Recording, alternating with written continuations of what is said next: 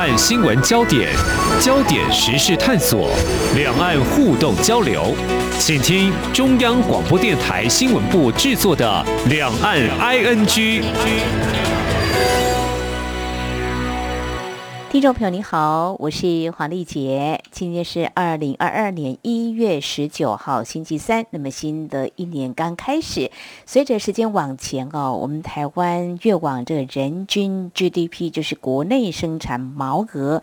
啊，三万多美元来迈进。其实谈这个是有一个目标，也许对我们台湾民众来说，应该是振奋的，会超越韩国三万五千多美元的一个目标迈进，应该是会达标。其实，在去年，相信大家关注这个有关台湾经济的成长，应该就会看到有官方还有国际预测机构数字都显示很快了哦。不过呢，我们要谈的是。赢了韩国到底有多重要？其实我们可能要进一步来探究，到底具有哪些意义。当然，如果轻松来说，我想在台湾民众有些人在一些运动赛事上，还是有不能够输韩国的这种心情，一定要赢哦。还有一直以来，我们也不容否认，我们跑财经的记者呢，都会感觉到，我们都会将韩国视为产业发展还有经贸的竞争对手。我们应该要坦言，台湾的确在 GDP 收入是输了韩国，而且是从二零零四年之后。那么我们也都很清楚，台湾跟韩国都见证了亚洲四小龙，虽然这几年都不再提了哦。当然。台湾、韩国都投资中国大陆，而且在美中贸易战也可以从一些数据看来是各有斩获，不过也有些损伤哦。所以呢，其实谈到台韩是有不同的企业形态跟经济的发展策略，如何来运用，还有展望未来各有哪些机会跟挑战。我们在今天呢，特别邀请财讯双周刊主编孙荣平来为我们做专业的观察探讨。欢迎主编，你好。嗯，你好，主持人好，各位听众朋友，大家好。好，呃，我们一直都说这股市是经济橱窗，先从近的来看好了哈。现在比较在去年一整年，股市市值哇，台湾的表现真的是像中国大陆形容喷发的一个状况哦，远远是超越了韩国。那大家可以很简单的就想到，哎，会不会是因为疫情的关系啊？但台湾在出口却表现非常的亮丽。这个部分的话，我们先来看这。决战在股市的市值就有这么大，投资人对于韩国的这个产业或经济发展已经不具信心吗？还是疫情呢？嗯，诶，其实呃，我们用个最新的数字，就是之前前几天这个台湾证交所董事长，嗯，他说，二一年哈，二零二一年其实台湾上市柜企的。市值已经到二点二兆美元，已经赢过韩国，而且这是第一次哈。那其实我们也知道，台湾的护国神山台积电的市值其实也是赢过三星的，就三星是他们最他们最大的企业嘛。那但是去年一整年来看，其实呃韩国他们的股市有涨，只是大概趴只有三点六趴左右，可是台股是大涨二十三点七。呃，就去年来看，其实。两国的企业，我们跟韩国的出口其实都增加很多，因为我们呃就是半导体啊这种 ICT 的一些产品，其实都很好啊，所以其实两方的出口成长率都涨到呃，像我们的话是二十九点四，我们几乎已经三成，但是他们有二十五点八，但是我们再往前推一年，其实我们是四点九，他们却是负成长五点五，就是。呃，韩国因为疫情的关系，没错，因为他们呃有封城嘛。那封城不是只有他们的，像我们的餐饮业受到影响，其实他们的生产也是受到影响，他们的工厂是不能动的。而且呢，韩国他们可能在在全世界都有投资，那在投资的地方，你知道全世界的疫情都很严重，所以在投资的地方，他们的生产都是停止的，所以他们的生产就受到影响。那台湾当然也有少受到影响，但是台湾基本上你在国内其实是 OK 的，然后。我们当然也有投资中国大陆，在台商也有在中国设厂。可是，在中国，其实他们后来其实复苏的还蛮快的，所以我们受到的影响其实比较没有那么大。我们在全世界的布局没有像韩国那么多，所以受到影响没有那么大。这样，那再加上说，呃，提到台湾企业为什么？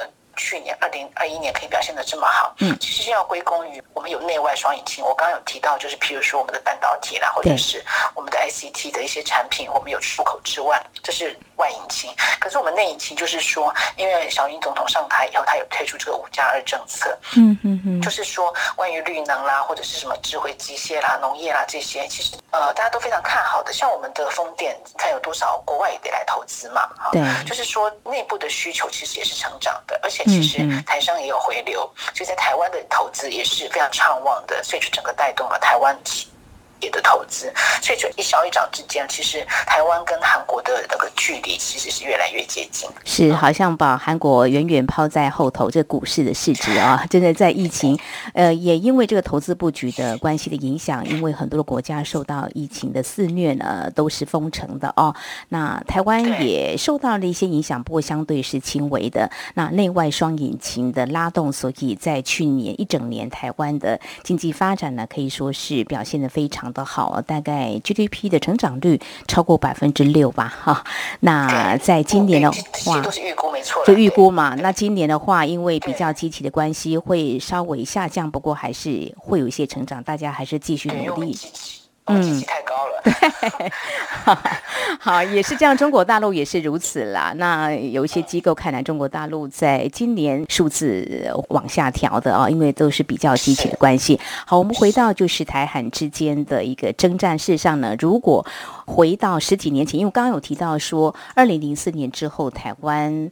的 GDP 就输了韩国，到底为什么会输呢？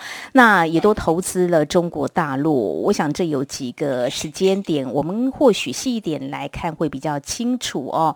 如果说以二零零四年台湾的人均 GDP 输了韩国做一个时间分水岭，再往前推一点点，过去大概二十年来台韩的这个争抢经贸市场，应该是经过几个回合。财经双周刊还特别把这个做一个时间的。从剖面来看哦，那大概从什么时候开始，台韩的竞争就开始呃，很明显的就是你是我的对手，我必须把你扳倒不可呢？嗯，对，其实对我们好像都想扳倒对方，没错。可是当然，其实我们一直我们都是希望自己越来越好嘛。嗯。那一开始当然，我们也都这个日本像殖民地啊，可是呃，我们也都是从轻工业开始发展。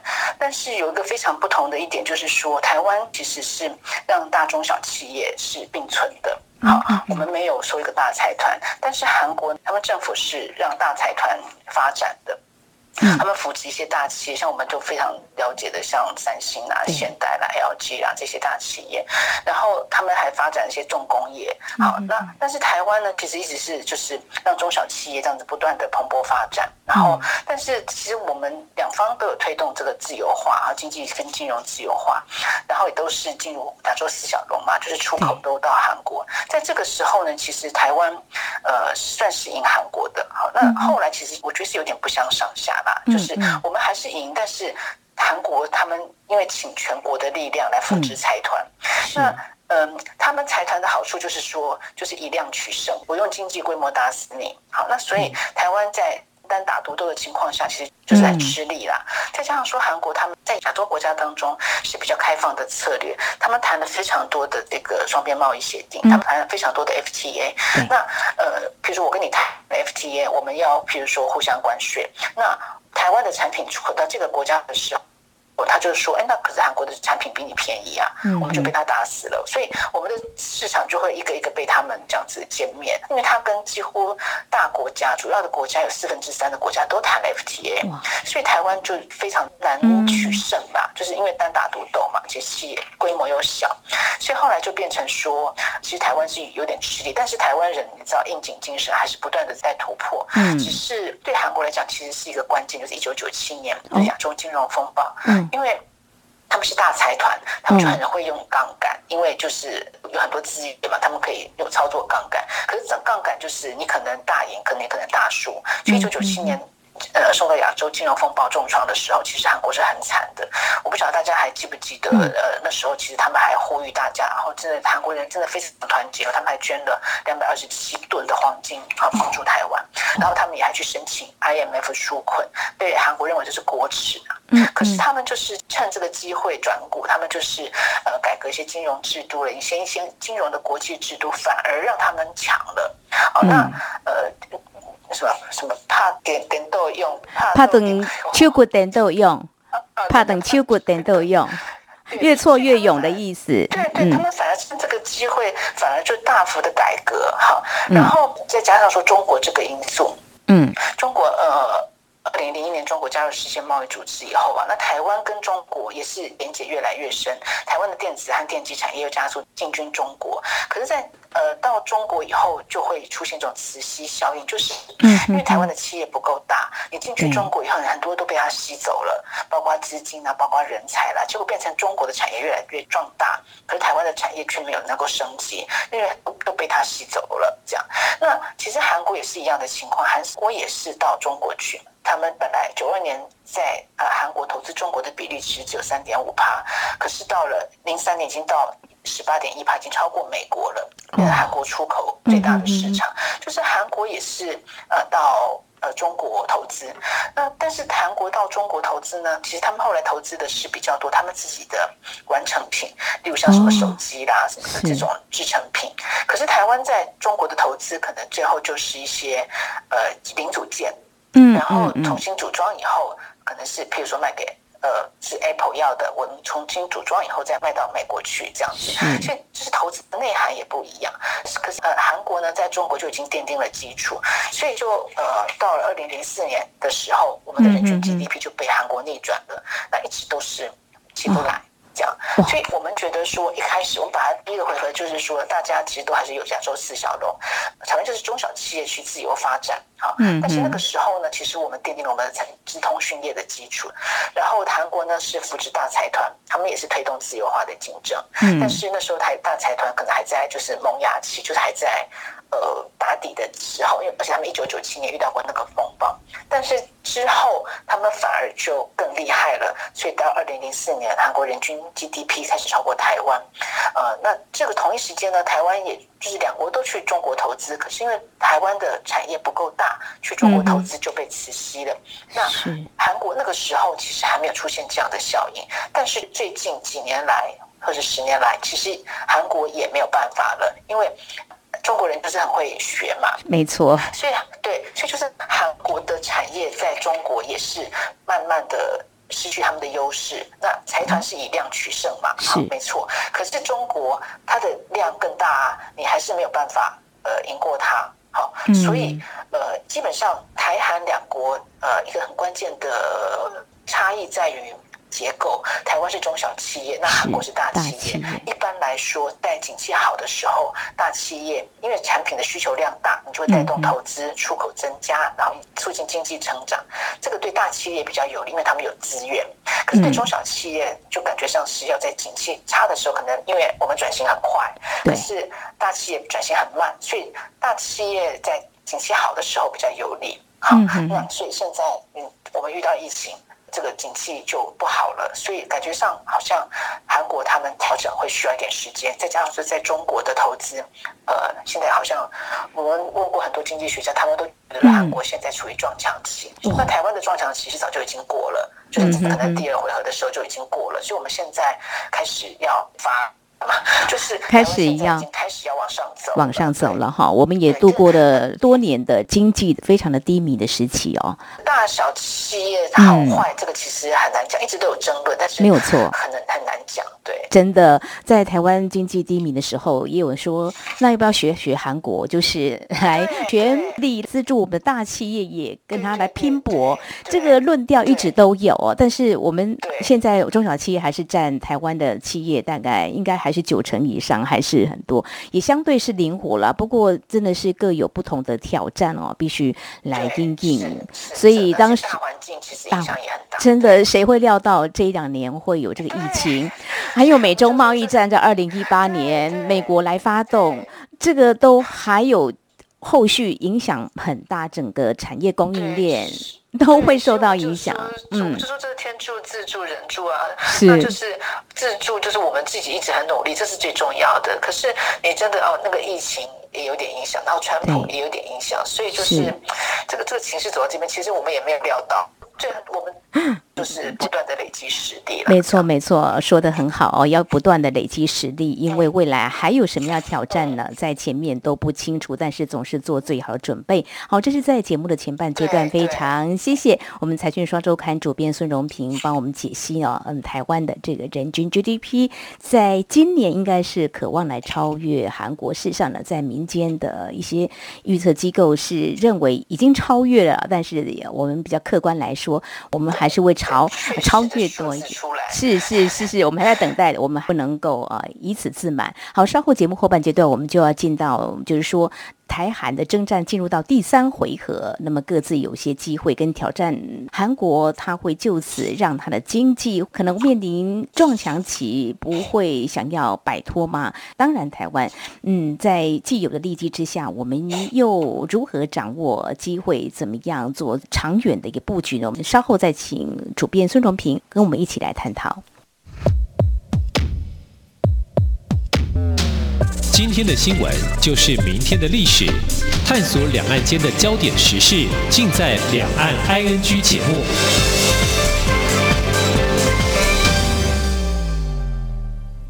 大家好，我是傅英庆医师。根据疫苗安全性监测资料显示，接种 BNT 疫苗后曾出现极罕见的心肌炎和心包膜炎病例。提醒大家，接种疫苗后二十八天内，请持续观察自我健康状况。如出现胸闷、胸痛、心悸、呼吸急促、运动耐受不良、昏厥、晕厥等症状，请立即就医。有政府，请安心。以上广告由行政院与机关署提供。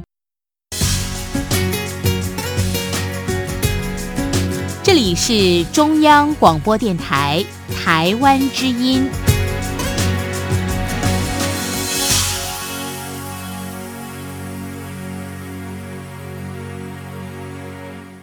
这里是中央广播电台，听众朋友继续收听的节目是《两岸安居》。我们在今天节目当中邀请到《财讯说周刊》主编孙荣平，在今天我们谈的是台湾的这个 GDP，那么将会超越韩国了哦。那么可以说是一个里程碑啊，因为从二零零四年之后呢，台湾就输了韩国。那么在过去这二十年来，其实有好几回合的这个征战来抢占这个市场哦。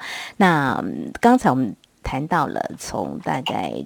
进军中国市场，两国都有。那台湾还有韩国，我们的企业形态是不一样的。那么韩国是以这个大企业来领军，那么台湾是以中小企业的灵活度来征战这个市场。当然，去年还有前年疫情的影响，那么 ICT 产业呢，反而它的发展是比较亮丽的。所以这两年可以看到台湾的经济成长是啊、呃，让国人振奋的哦。好，接下来呢，我们就要来继续谈韩国经进入所谓的撞墙期，刚刚主编有提到哦，那台湾要奋力往前迈进哦。好，那就来看韩国，他一定不会让自己处于撞墙期。虽然台湾已经走过去，那目前看起来，他们有哪些产业的发展是可能还是值得关注？未来可能还是会有一些可能令人刮目相看的发展。呃，韩国的这个企业呢，因为他们是大财团，嗯，他们很有资源，所以呢，他们其实可以让自己有不同的投资，嗯，然后呢，再加上说，其实当时，呃，韩国在让财团发展的时候，其实秀给目不同的目标，嗯，所以我们就看到现代的话就是汽车，然后三星的话它就是电子，嗯，呃，那所以，呃，韩国的企业它的好处是他们的。产业非常多元化，还有石化啦、网络啦、呃、钢铁啦、不像钢铁嘛哈，呃呃贸易啦都有。就是台湾的话，可能就比较集中在科技，但是韩国的话，他们就会比较分散。好，那分散其实有它的好处嘛，哈，不像我们今天，如果今天是因为半导体需求很旺，但呃之前可能就没有这样，而且以后也不知道会怎样。我们当然只能现靠现在赶快多赚点钱了哈。那我看到的消息，我还蛮。震撼的，就是说，就是一月初才举办的那个 CES 美国的消费电子展，嗯，这今年是实体展览嘛，那大家都会说啊，因为疫情，而且美国那么危险，大家讲都不要去，不要去哈，很多国家都取消，或者很多厂商都取消。可是今年除了地主国美国之外，最大的呃团队是来自韩国，而且韩国的三星电子的副董事长，还有现代汽车集团的董事长，他们都自己亲临现场，就是呃，我觉得。呃，当然韩国有一共存了，他们可能对疫情也没有那么怕，我不知道。但是我觉得说，他们不管疫情，他们就是要先去抢单，就是毕竟你你。当场去，你还是见到，当然是第一个是三分情，第二个就是说你能实际看到，让买家看到你你的东西。嗯，所以我觉得说他们的这个精神，是一直是让我觉得说还蛮可以说是不要命。韩国人的性格吧，就很悍，这样有时候看到他们的一些抗争的场面，也真是哇，透过镜头也会蛮震撼的。嗯。对，就是他们，但是他们就是为了要超前部署，而抢了以后的商机。嗯、那另外一个，我觉得呃，让我印象深刻，就是说那个 CES 里面有一些奖，然后呢，韩国很多新创企业在里面都拿到奖。嗯、就是呃，韩国他们政府是有计划的去扶持新创企业，尤其是首尔市，首尔他们那个地方就是呃，有很多的人才和资金都汇集到。首尔，所以他们的新创那个独角兽有十一家，他谈过十一家独角兽企业。然后，呃，这这个让我还蛮印象深刻，就是说，因为，呃，我我们的科技也很强，没有错。那我们的文创，你会觉得说，嗯，文创也不错，但是感觉上都很小，就是一些很文青的东西，但是好像一直没有一个很让人惊艳的，或者说一个很持续性的一个一个潮流，或者是说你没有把。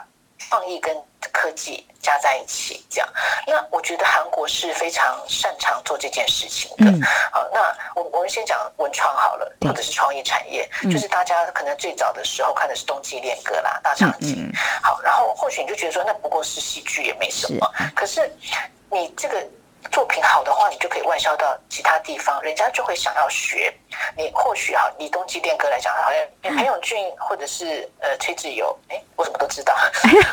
你看这个印象就很深刻了，真的是韩剧，真的好的话还是会记在脑海中的。冬季恋歌，其实人家现在应该讲的是那个什么爱的迫降之类的。好，那无论如何，就是说我们。呃，不光是吸引到人家到了韩国去观光，而是说他的整个潮流你都会想学。比如说他穿的衣服，他戴的眼镜，他的用的家具，而且他们也会置入嘛。啊，他吃的炸鸡，你就会想要去吃他的炸鸡。你看台湾也台北开的越多越越来越多韩国的炸鸡店。是。就是不是只有在在当地消费，你那个文化、你那个品牌是输出的。嗯，在这样的情况下，其实对他们的其他企业，包括你今天三星，他可能用的是三星的手机。那，哎，我今天觉得在印尼，我可能也想说，哎，那我看了某个韩剧，我也想要用三星的手机。这这个是在无形中，而且不会让人家觉得说，呃，很推销。你就是无形中，你就会觉得，你不但认识韩国，你还会想要用、喜欢用它的品牌。嗯，呃，那这台湾是稍微可惜的一点就是说，哦，今天或许我看了《华灯初上》，可是我还没有到全世界，然后还有六条呃条通文化，但条通你可能必须要到条通来看，你不一定能够输出。而且韩国其实之前我觉得是还在摸索的阶段，但是他们零九年他们就把文化体育观光部整并了很多个部门。嗯嗯，成立一个叫做韩国为文化内容振兴院，有点像我们现在在做文策院啊。是是。但是之前他们就已经做了，因为其实如果你只是文创的话，好像是文文化部管管的事情。但是好，譬如说像阿元肥皂，它是一个很不一样的肥皂，它好像有文化的因素在里面。那它到底应该归谁管？它是经济部管，还是它是文化部管？还是就变成说？它的定义界限很模糊，但是如果有个更高的主管机关来管这所有的事情的话，你就比较容易发展成产业。嗯、像因为这件事情，我有去访问那个智理科技大学的讲座教授陈超明，他就是说，呃，韩国它的创业经济能够成功，第一个就是因为它有大财团，它还在财团的资源，它除了资金以外，还可以跟旗下各种事业整合在一起，就会有品牌附加价值。嗯，譬如他今天生产手机，但是他可能把一些品牌的、一些文化的因素加在里面，就可以有附加价值。那他们也有人才，因为他们有很多学校或者是专业，不一定是大学，可能是专业的学校，就是在训练这样的人才。譬如说，他们的编剧很厉害，他们是受过训练的。好，那第三个就是他们是国际化，因为他们一开始就瞄准国外的市场，所以呢，呃，一开始，譬如说像好，例如说，就算是冬季恋歌，或者是嗯。中间还有什么？譬如说《Gangnam Style》那个那个什么，或者像少女时代 Super Junior，他他真的很红，可是可能只有在亚洲，他没有办法到走到国际。但是，一六年韩国跟这个 Netflix 合作，那 Netflix 会员是全球的，是，你打到国际了，跨到全世界，没有错。BTS 对，你说像 BTS 防弹少年团，他也是红到美国去啊。因为他们的作品呢，他们会呃瞄准国外市场，所以他们可能会唱英文，可能会用外国人喜欢的元素，可是他们又会加进一些韩国的元素在里面，所以就可能又可以迁回到韩国，让韩国来蓬勃发展。这个是让我觉得说，呃，我们可以去效法的啦。是是是，台湾真的。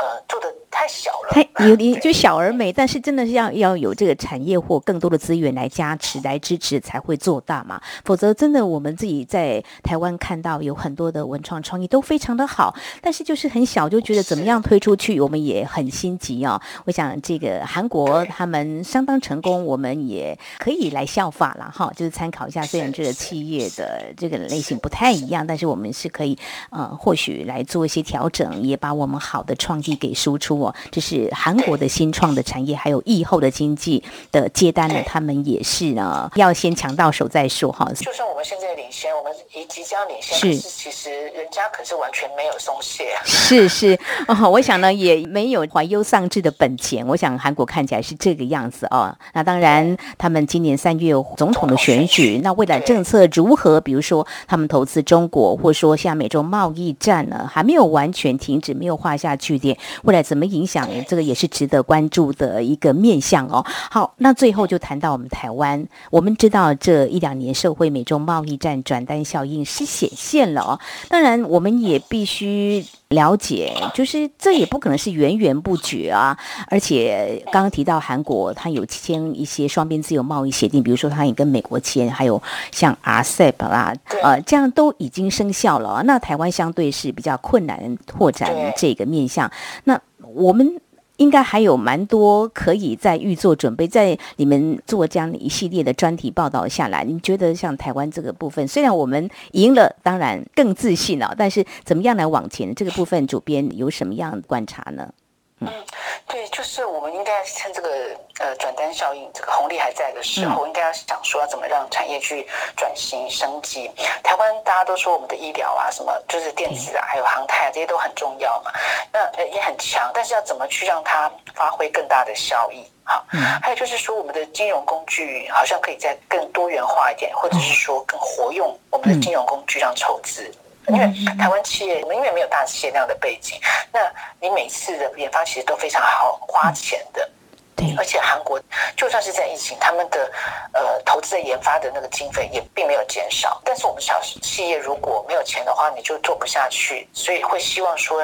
金融市场有更多的工具运用来让呃这些小企业能够拿到钱来投资，这样。还有就是说，其实我们有访到一个研究员，他就是说，韩国他们是态度是非常积极的。例如说，他们在招商的时候，他们会就会说，我没关系，你要来投资啊，我可以帮你克制化，我的制度是有弹性的，又克制化的，这个就会让人家觉得说，哎，那我可以考虑看看的。而且他们是积极的，他们会去主动拜访，呃，那。据说台湾呃，可能冒险就不会有这么多的人力哈，或者是就是时间，或者是他们的工作或怎么样，反正他们是比较没有那么积极啦。这个也是可以想想看的啦。就是如果除了我们中小企业跟大企业在对抗的时候，我们要怎么去改善，让中小企业也可以一样有能力？这个可能主管机关可以再稍微想一想，这样。对，我们看到这个帮中小企业走出去，这样没有错。我们中小企业可能在面对一些大环境的变化，呃，的确是需要政府多帮一些忙哈。虽然在这个美洲贸易战真的有开设一些呃窗口来特别来针对台商回流，但是呢，中小企业毕竟在台湾所占的比例很高哈。那灵活度大多说有，但是有一些困境呢，还是必须要突破。当然，政府呢可能要考。考虑有不同的方法来真正啊帮助到我们的中小企业。好，我们在今天谈的就是嗯，台湾跟韩国的竞争呢，应该是处于现在进行式哈。我们今年渴望来超越哦，但是我们有好的利基要向下扎根。但是看来韩国呢，应该也不是呢会让自己永远处于这个撞墙期，会力拼来转型。那我们台湾怎么样掌握目前很好的一个关键黄金时期呢？我们一起来。努力，也非常谢谢《财讯双周刊》主编孙荣平今天非常专业的解析，谢谢您，谢谢，谢谢，谢谢。好，以上就是今天两岸 ING 节目，非常感谢听众朋友您的收听，黄丽姐祝福您，我们下次同时间空中再会。